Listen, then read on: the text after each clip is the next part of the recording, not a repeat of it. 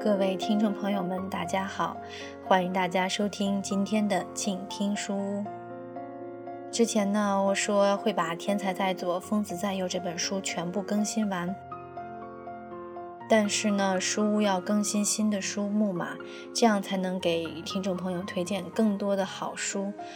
在这本书上停留的时间，我觉得有点过长了，而且到现在为止呢，就是选材啊，还有剪辑啊、后期啊、音乐，全都是我一个人在做。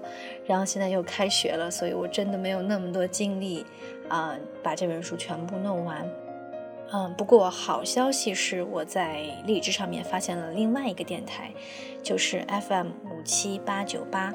这个电台的名字就叫做“天才在左，疯子在右”。我已经跟这个主播联系过了，他说会把这本书从头到尾全部更新完。所以呢，如果是非常非常喜欢这本书的听众朋友，嗯，我建议你们可以去他的电台听一下，因为嗯。嗯，他那里既然就是完全连载的话，啊，我这边就先不更新了，这样我就有更多的精力来给大家推荐更多新的书目。嗯，也希望大家可以理解一下。嗯，那么下一本更新的书呢，将会是呼声非常高的三毛的作品。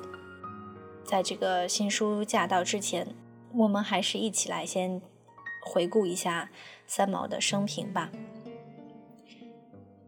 说起三毛呢，大家肯定不会陌生，他的文章、他的作品，还有他的爱情故事。他呢原名叫陈茂平，是浙江舟山人，一九四三年三月二十六日出生于重庆。茂是族谱上属他那一辈分的排行，平是取之于他出生那年烽火连天。他的父亲希望这个世界再也没有战争。而给孩子取了这个和平的名字。后来他开始学习写字，却无论如何都学不会如何写那个帽子。每次写名字的时候，他都自作主张把中间那个字跳掉，偏叫自己陈平。他曾就读于中国文化大学哲学系，肄业曾留学欧洲，婚后定居西属撒哈拉沙漠加纳利岛。并以当地的生活为背景，写出一连串脍炙人口的作品。一九八一年回台后，曾在文化大学任教。一九八四年辞去教职，而以写作、演讲为重心。一九九一年一月四日在医院去世，享年四十八岁。三毛的英文名叫 Echo，也就是回声的意思。三毛呢是他的笔名。从三毛的《闹学记》序言中，只提及了“三毛”二字中暗藏着一个易经的卦，但是是什么玄机就不得而知了。但三毛本人又曾经说过，起初起此名是因为喜欢张乐平先生的《三毛流浪记》，另有一个原因就是说自己写的东西很一般，只值三毛钱。三毛的足迹遍及世界各地。他的作品也在全球华人社会广为流传，生平著作和译作十分丰富。他的创作大致可以分为三个时期：前期的作品是十七岁到二十二岁那段时间发表的小说散文，收集在《雨季不再来》中，代表作为《或》《异国之恋》《雨季不再来》。正如他自己所说。这本《雨季不再来》的小书，代表了一个少女成长的过程与感受。她也许在技巧上不成熟，在思想上流于迷惘和伤感，但他的确是一个过去的我，一个跟今日健康进取的三毛有很大不同的二毛。三毛的中期作品是他离开台湾之后的大量小说散文，也是沙漠文学时期。在这个时期，他的风格巨变，被人誉为健康、豁达、洒脱不羁，令人耳目为之一新。主要的代表作有《撒哈拉的故事》《稻草人手记》《哭泣的骆驼》《温柔的夜》等。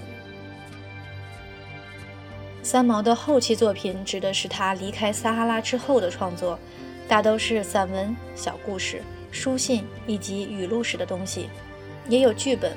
比起撒哈拉式的轰动，这些作品就显得平淡无奇了。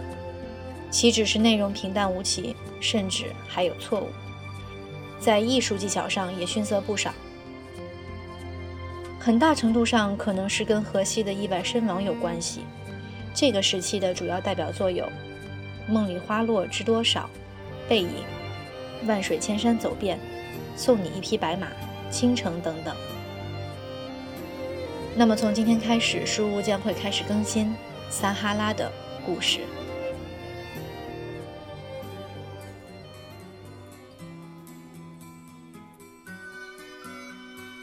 今天的这期节目呢，就是先给大家做一个简要的介绍，然后呢，在节目的最后呢，送上大家这首齐豫来演唱、三毛作词的《橄榄树》，让我们下期一起来聆听三毛的《撒哈拉的故事》。